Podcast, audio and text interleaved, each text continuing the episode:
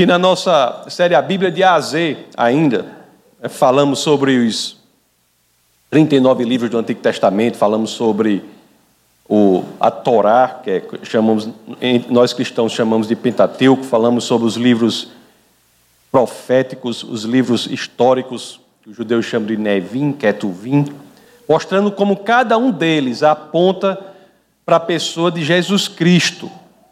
E após esses 39 livros, entramos nos 27 livros do Novo Testamento, mais especificamente nos Evangelhos, que nada mais são do que a biografia de Jesus de Nazaré. Então passamos a falar sobre a biografia daquele homem que de fato mudou a história e mudou a vida de tantas pessoas aqui nessa igreja, né? Jesus Cristo. E hoje nós entraremos no livro de Atos. O livro de Atos, que talvez seja a certidão de nascimento da igreja de Cristo. A igreja de Cristo se inicia aqui nesse livro de Atos e farei e falarei especificamente sobre um evento muito importante que ocorreu lá no dia de Pentecostes. Como nós sabemos, né? Estamos aqui em um momento e um dia lá especial. Um dia especial. Jesus como a gente viu antes, ressuscitou, aí passou 40 dias aqui na terra antes de ascender aos céus. Então nós estamos aqui no momento que é dez dias após a ascensão de Jesus aos céus. Ou se assim prefere, 50 dias depois da ressurreição de Cristo. Era a comemoração do que os judeus falam, chamam de festa das semanas, conforme nós lemos lá no livro de Levítico, número, no capítulo 23. E é interessante que nesse mesmo dia, nesta mesma data, tempos atrás, ocorreu um fato importantíssimo para o povo judeu, talvez um fato constitutivo do povo judeu, que foi aquele momento em que Deus vem ao monte e dá a lei, as tábuas para Moisés. Então, é uma data importantíssima. Jesus já havia ascendido, uma data importantíssima. E vamos imaginar ali os discípulos reunidos na cidade de Jerusalém. Eles sabiam o que tinham de fazer, tinham de pregar o evangelho para o mundo, mostrar Jesus Cristo para aqueles que ainda não o conheciam. Eles sabiam o que tinham de fazer isso, mas talvez estivessem apreensivos porque não sabiam como fazer. Eles olhavam para o mundo de fora, olhavam para fora da janela e viam tantas dificuldades. Como eles poderiam superar tudo isso? Perseguição, pouco dinheiro, pouco recurso, havia poucos discípulos, 120 discípulos na cidade de Jerusalém, e lá fora aquela cultura tão diferente, uma cultura tão arredia à mensagem de Jesus Cristo. Uma coisa era certa, e eles sabiam disso, que por mais que eles se organizassem sozinhos, eles não conseguiriam. E o mais interessante disso, meus queridos, é que esta impossibilidade de fazer o trabalho de Deus sem ter um poder que não vem de nós, mas vem de uma fonte sobrenatural, era algo que o próprio Jesus não só previu, porque já sabia, mas também informou aos próprios discípulos. Deus sabia disso e havia prometido a solução para esse problema, que é a dificuldade de seguir o Evangelho de Jesus Cristo, de fazer o ID, e mostrar Jesus Cristo para aqueles que não o conhecem. É tanto que antes de ascender aos céus, o próprio Jesus Cristo fez uma promessa para os seus discípulos. Promessa essa que ele fez que viria a ser cumprida no dia sobre o qual nós estamos falando hoje, sobre o qual existe esse nosso bate-papo de hoje. Essa promessa está lá no livro de Atos, capítulo 1, verso 5. Não é o texto base do bate-papo de hoje, mas eu vou começar lendo este texto para que vocês saibam a promessa que havia sido feita que venha a ser cumprida aqui, no dia de Pentecostes. Assim dizem as Escrituras. Certa ocasião, enquanto comia com eles, deu-lhes esta ordem: Não saiam de Jerusalém, mas esperem pela promessa de meu Pai, da qual lhes falei. Pois João batizou com água, mas dentro de poucos dias vocês serão batizados com o Espírito Santo. Batizados com o Espírito Santo, mas para quê? Para que serve isso? Para que serve isso que chamamos batismo com o Espírito Santo? Lemos o verso 5, lá no verso 8, nós temos a resposta. Receberão poder quando o Espírito Santo descer sobre vocês, e serão minhas testemunhas em Jerusalém, em toda a Judéia e Samaria e até os confins da terra. Já pensou? Batismo com Espírito Santo, com um fim específico de testemunhar Jesus Cristo, não só no seu local, necessariamente, não só na região maior, no Reino do Sul e no Reino do Norte, mas também até os confins do mundo. O fato, meus queridos, é que, isso nós sabemos, né? Que naquele dia, enquanto esses discípulos estavam reunidos em Jerusalém, estavam lá reunidos, vamos imaginar, talvez estivesse até cantando os salmos lá, o, o, o Salmo 133, né, que diz assim, como é bom e agradável quando os irmãos convivem em união. Imagina aí, os 120 lá em Jerusalém, cantando isso, como é bom e agradável o, quando os irmãos convivem em união. Estavam ali e algo extraordinário aconteceu em cumprimento a uma promessa que o próprio Jesus fez antes de ascender aos céus. Vamos ver o que foi esse algo extra, extraordinário que ocorreu. E para isso, é que eu peço a gentileza de vocês que, se assim quiserem, abram as suas escrituras no livro de Atos, capítulo 2. Nosso bate-papo de hoje tem como texto base os três primeiros versos do segundo capítulo do livro de Atos. As escrituras dizem assim, Atos 2, 1 e 2. Chegando o dia de Pentecostes, estavam todos reunidos num só lugar. Imagine aí, os 120 lá reunidos em um só lugar. De repente veio do céu um som, como de um vento forte, e encheu toda a casa na qual estavam assentados. Um som vindo do céu, um som como um som de um vento forte. Algumas traduções trazem a conhecida versão, um vento impetuoso. Aí eu fico pensando, como foi esse som? Já pensou? Porque uma das coisas interessantes da leitura é você imaginar a situação como ocorreu. A gente aprende isso quando é criança, né? Como foi esse som? Aí eu fiquei pensando, uma possibilidade real desse barulho talvez tenha sido assim, ó ruar. Ruar. Não parece? E se você pensar a interpretação correta em hebraico, a leitura correta em hebraico do nome ruar, quer dizer vento, sopro, espírito. O mesmo nome na língua antiga, aliás, em muitas línguas antigas, o mesmo nome para espírito, vento e sopro traz dificuldades muito grandes para os tradutores. E em hebraico é um exemplo disso.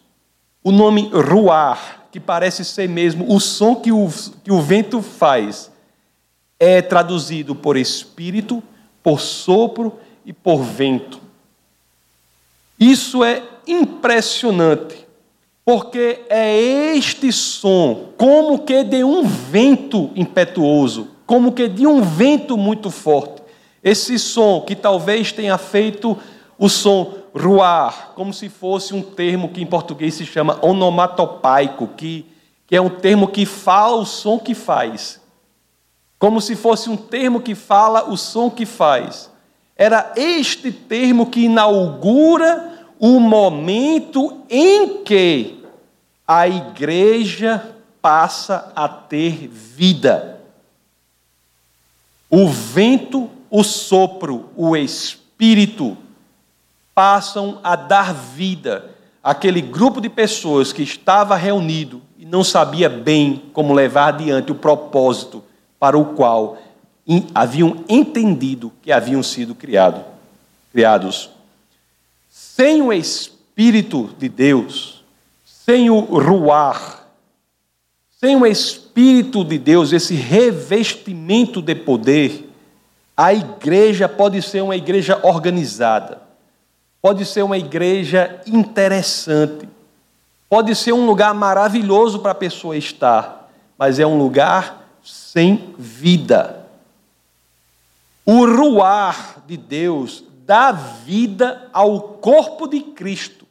É ali em Atos 2 que nós temos o verdadeiro nascimento da igreja do Senhor.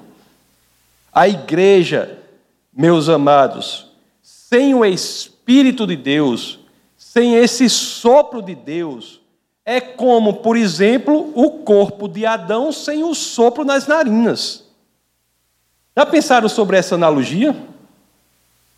Somente quando Deus sopra o sopro de vida em Adão, é que aquele corpo já organizado, mas sem vida, passa a ser um corpo vivo e, portanto, capaz, hábil de alcançar o propósito para o qual ele foi criado.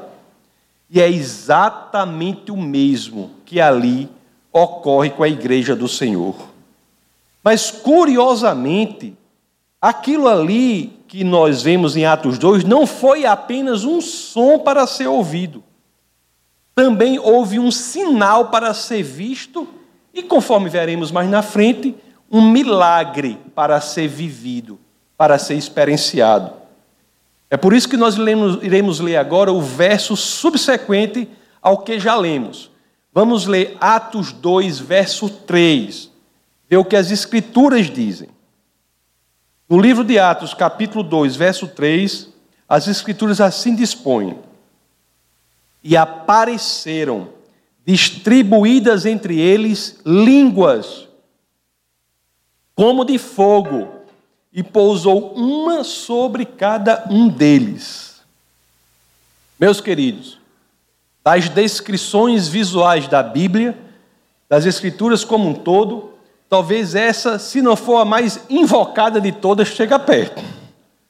Imagine aí, esse grupo de discípulos reunidos lá em Jerusalém. Escuta aquele som que eu acho que foi ruar. Não está na Bíblia, não. Mas eu acho que foi um ruar. Está na Bíblia que foi um som como o de um vento muito forte, de um vento impetuoso. Como se não bastasse isso, as Escrituras dizem, ó, apareceram distribuída entre eles línguas como de fogo, e pousou uma sobre cada um deles. O fogo é uma das representações mais interessantes, mais belas de Deus. O fogo que não se consome. Aliás, o símbolo do defesa da fé traz em seu centro um fogo que não se consome, representando o Ruar, o Espírito de Deus, o Elohim Ruar, o Espírito de Deus. O fogo autossuficiente, representando o Senhor. E quando é que nas Escrituras, de forma mais explícita, o fogo que não se consome aparece representando o Senhor? Quando é? Vocês se lembram? Lá em Êxodo capítulo 3, verso 2, quando aparece a Moisés a chama de fogo naquela sarça, Deus escolhe representar-se a si mesmo lá para Moisés como um fogo que não consome, que é autossuficiente, como representação de si mesmo. O fogo que não precisa de combustível para existir. O fogo que representa Deus é o fogo que diz: Eu sou o que sou. Deus se revelou assim a Moisés: Eu sou o que sou. Eu não preciso de combustível para viver. Eu sou autossuficiente. Eu sou o que eu sou, eu não sou o que você quer que eu seja. Não é? Em outras palavras? Porque hoje em dia muita gente quer adorar um Deus que não é quem é, mas é aquele que você quer que ele seja. E agora, em Pentecostes, tempos depois, Deus escolhe a mesma estratégia para se revelar aos discípulos do Senhor. Um fogo que não se consome. Também há muitas semelhanças né, nos propósitos dessas duas aparições. A aparição ou a revelação de Deus lá para Moisés como fogo e a revelação de Deus como fogo aqui em Atos 2, em Pentecostes. Deus aparece para Moisés para um fim específico. Lá em Êxodo, se assim vocês quiserem abrir, abram. Êxodo capítulo 3, dos versos 10 a 12. As Escrituras dizem assim: Olhe só, Aquele momento em que Deus aparece para Moisés, aparece para quê? Vamos ver. Assim dizem as Escrituras: Vá, pois, agora, eu o envio ao Faraó para tirar do Egito o meu povo, os israelitas. Eu o envio ao Faraó para tirar do Egito o meu povo, os israelitas. Aí diz: Moisés, porém, respondeu a Deus. Olha só que coisa interessante, como se aplica a situação de Pentecostes e se aplica ao mundo de hoje.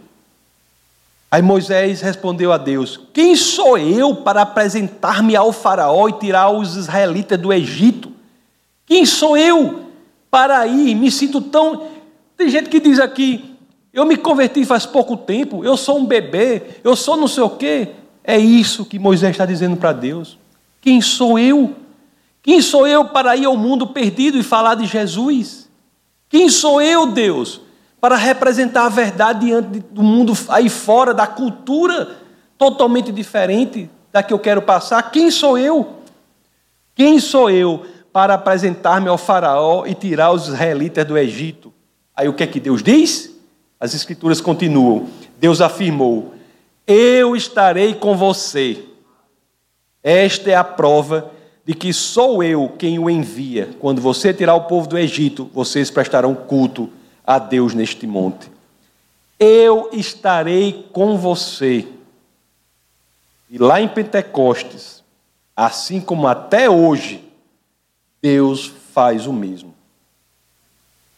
Deus, meus queridos, vem a cada um de nós e pode nos revestir de poder para que se assim quisermos, nós sejamos capazes, hábeis, hábeis de ir ao lugar em que os faraós deste mundo estão para falar da verdade em Jesus Cristo. Nós somos habilitados pelo Espírito de Deus, sozinho não conseguimos, mas pelo Espírito de Deus somos capacitados para ir aos cativos e apresentar-lhes a liberdade. Deus não apenas está conosco, não se esqueça, Deus está em nós. Deus disse para Moisés: Eu estarei com você.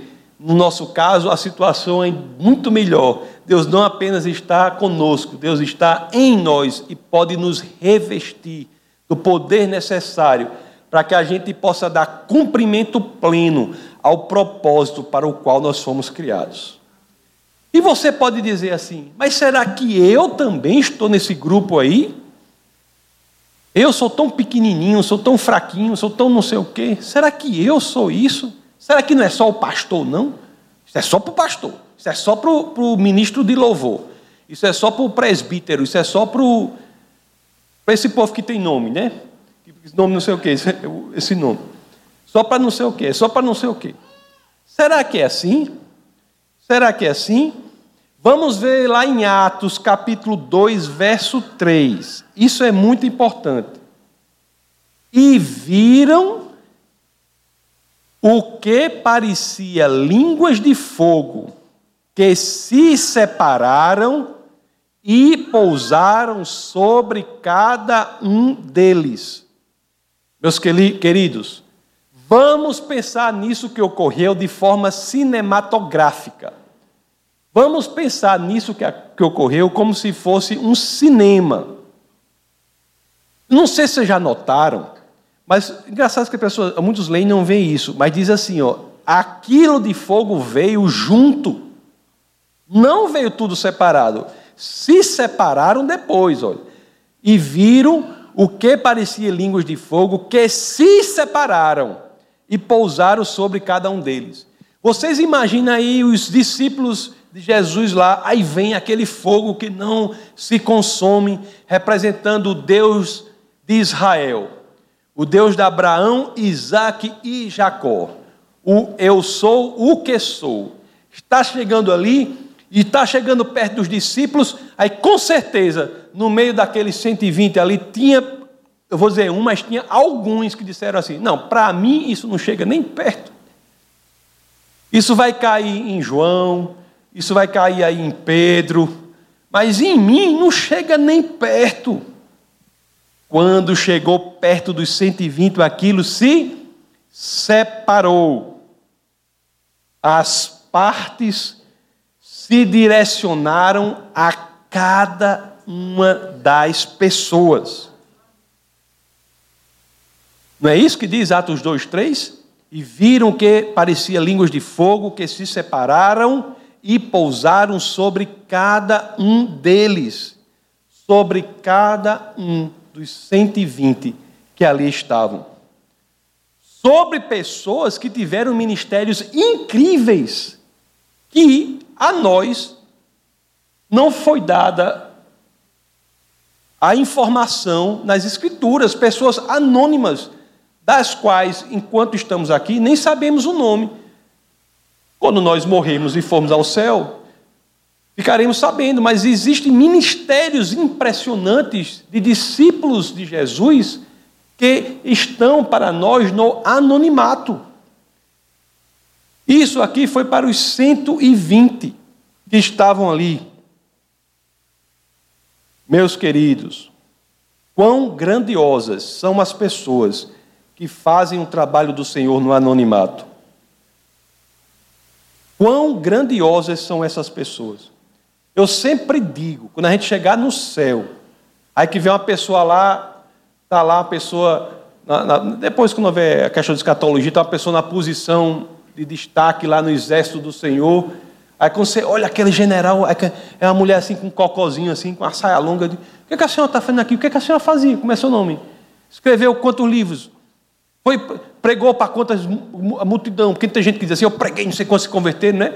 Fez não sei o que, não sei o que. Ela dizia, não, eu, na realidade eu acordava bem cedo, botava meus joelhos no chão e orava horas e horas para os demais. Que ministério belíssimo.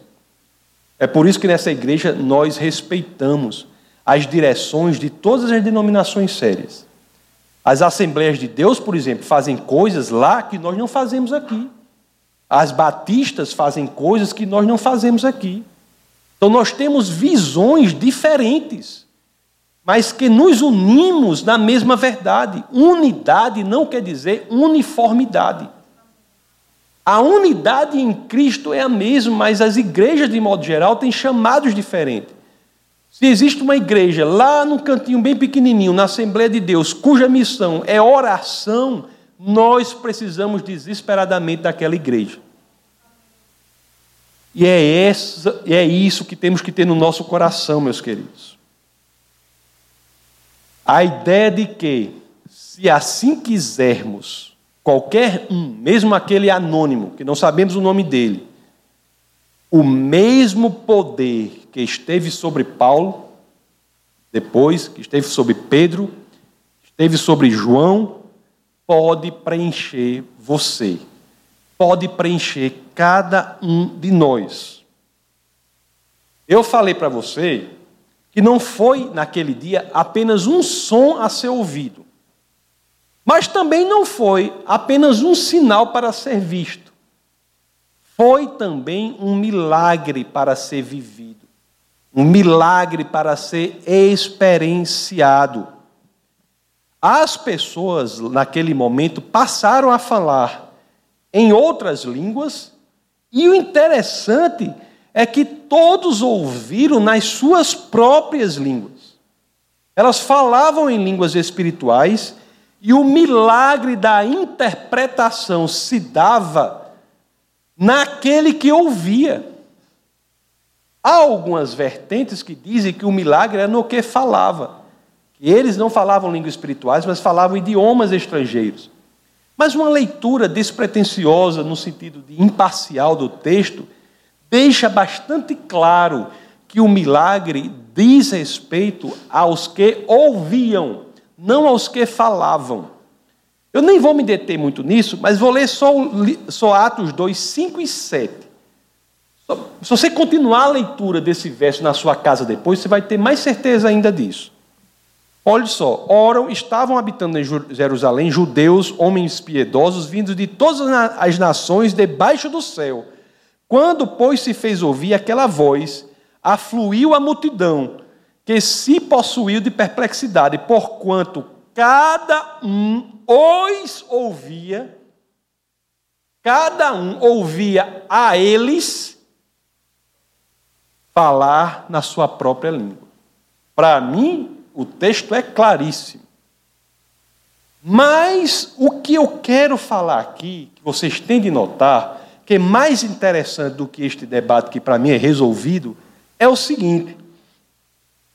Lá em Gênesis capítulo 11, os versos primeiros, né, 1 a 9, nós lemos sobre a Torre de Babel. Lá antes da Torre de Babel havia só uma língua, não é? E Deus confundiu as línguas do mundo para preservar aquelas pessoas da sua própria rebelião contra Deus. Aqui, em Pentecostes, era o momento de Deus fazer o inverso. Era o momento de Deus fazer o inverso. Pentecostes é o oposto de Babel. É o oposto de Babel. Toda vez, meus queridos, que Deus dá uma tipificação de julgamento ou julga, ele não faz isso sem dar uma porta de saída. Não faz isso sem dar uma porta de saída. Não é? O dilúvio foi a arca. O julgamento do próprio Deus é a salvação em Cristo. E lá, quando ele teve de julgar aquelas pessoas confundindo as suas línguas, aqui é o oposto. Atos 2:5, conforme nós lemos, diz que havia gente de todas as nações, de todos os lugares. E a mensagem que nós temos aqui é a de que, neste momento em Pentecostes, embora as línguas tivessem sido confundidas em Babel, agora, quando precisavam ouvir a mensagem da verdade, elas seriam ouvidas na sua própria língua para que pudessem voltar à sua cultura, ao seu povo e passar adiante a verdade que só há em Cristo. Isso atraiu uma multidão, né? As pessoas estavam perplexas, não é? Eles ouviram aquilo e do, lá, a partir do verso 14 do, de, do segundo capítulo de Atos, nós vimos que aqueles efeitos que estudamos no começo do bate-papo, do, do batismo no Espírito Santo, que é levar a verdade de Jesus Cristo adiante, teve efeitos imediatos aqui. Porque nós vemos que naquela reunião, quando este evento miraculoso acontece, não só do som, ruar, não só do sinal das línguas de fogo, mas também da experiência miraculosa de se falar em línguas estranhas e as pessoas ouvirem nas suas próprias línguas. Nós temos tudo isso com o propósito, primeiro, de pregar a palavra do Senhor, sendo alcançado no mesmo momento, é o que lemos em Atos 2,14. Pedro começou a discursar para a multidão. Não é? Não precisa ser difícil vocês imaginarem que, uma, como a gente disse por aqui, uma ruma de gente apareceu. Você imagina um evento desse no meio do tempo, né? Na casa ali, né? Todo o povo correu para ver. Então Pedro começou, revestido do poder, aquele mesmo Pedro, que juntamente com os discípulos estavam sem saber o que iam fazer, como fazer, sabiam o que iam fazer, mas não sabiam como fazer, estavam atemorizados, com medo. Ele, revestido do poder do Espírito, passou a discursar para a multidão, passou a pregar sobre quem era Jesus, e aí nas Escrituras você lê a pregação, mas o que eu quero dizer é que a reação do povo foi imediata. Vamos lá em Atos 2, 37. Depois de Pedro pregar, depois do discurso de Pedro, olhe só a reação daquelas pessoas que estavam ouvindo. Assim dizem as Escrituras.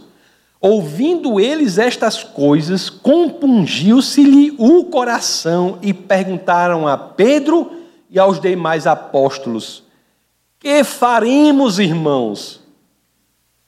O povo estava assim: Meu Deus, o que eu farei? O que faremos para ter isso, para ter esse Jesus? E não houve apelo, não, né? Antes não diz não. Foi uma pregação tão forte que já, o que faremos? O que faremos? Aí respondeu-lhes Pedro. Que mensagem incrível essa de Pedro, pouco pregada nas igrejas hoje. Qual é a mensagem do evangelho? Ainda é a mesma, né? O que farei, o que é que o mundo de fora ou alguém que estiver na igreja não tiver entregue verdadeiramente sua vida a Jesus tem de fazer para consertar as coisas? Arrependei-vos, e cada um de vós seja batizado em nome de Jesus Cristo para a remissão de vossos pecados, e recebereis o dom do Espírito Santo. Que coisa maravilhosa o Evangelho, não é? Que coisa maravilhosa o Evangelho. Lá no verso 40, nós continuamos assim: com muitas outras palavras, deu testemunho e exortava-os, dizendo: Salvai-vos desta geração perversa. Meus queridos, o mundo precisa ouvir isso. Precisa ouvir isso. Salvai-vos desta geração perversa. Então, os que lhe aceitaram a palavra, olha o livre-arbítrio, os que lhe aceitaram a palavra, foram batizados. Quem é que foi batizado? Os que lhe aceitaram a palavra. Esse é o requisito. Havendo um acréscimo naquele dia de quase 3 mil pessoas. São essas 3 mil pessoas que ouvem a pregação das boas novas em suas próprias línguas que depois voltam aos seus lugares e espalham as boas novas do Evangelho de Jesus Cristo. Não é incrível? O que ocorreu em Pentecostes, isso a gente não pode se esquecer, ocorre hoje em dia. Mesmo, e eu tenho que ser sincero com vocês, mesmo que sem, esse, sem necessariamente com esse elemento visual e sonoro. Porque senão ia ser um barulho né, maior do. ia ser legal. Sem necessariamente esse elemento sonoro e visual. Mas no que diz respeito ao conteúdo, é a mesma coisa. Grande parte da fé é viver a mesma experiência que outrora era vivida visivelmente, hoje vivemos invisivelmente. A fé consiste em nossa aptidão de viver invisivelmente o que outrora alguns viveram visivelmente. O Espírito de Deus, meus amados, isso é belíssimo. Ele quer ser derramado sobre nós para que nós tenhamos o poder necessário para que possamos levar adiante o propósito de Deus na nossa vida. Nós precisamos desesperadamente do sobrenatural do Senhor para que nós possamos exercer e cumprir o propósito para o qual Deus nos criou. E para que isso seja possível, depende unicamente de uma pessoa. Quem é? Você. A cada um de nós cabe o nosso posicionamento diante de Deus, para que não apenas sejamos salvos, mas também sejamos equipados para que possamos dar a esta realidade meio sem sentido e sem propósito, um sentido tão completo e um propósito tão completo que só é possível quando olhamos para isso aqui, da perspectiva do sobrenatural, da perspectiva da eternidade. A minha oração é que cada um aqui seja capaz de querer mais do que cada um está vivendo. Existe mais que Deus quer dar para cada um de nós. E esse mais é com um propósito específico. Como foi para Moisés, como foi em Pentecostes, é para a gente aqui com o propósito de nos tornar mais capazes para fazer Jesus Cristo mais conhecido para aqueles que ainda não o conhecem. Vamos orar.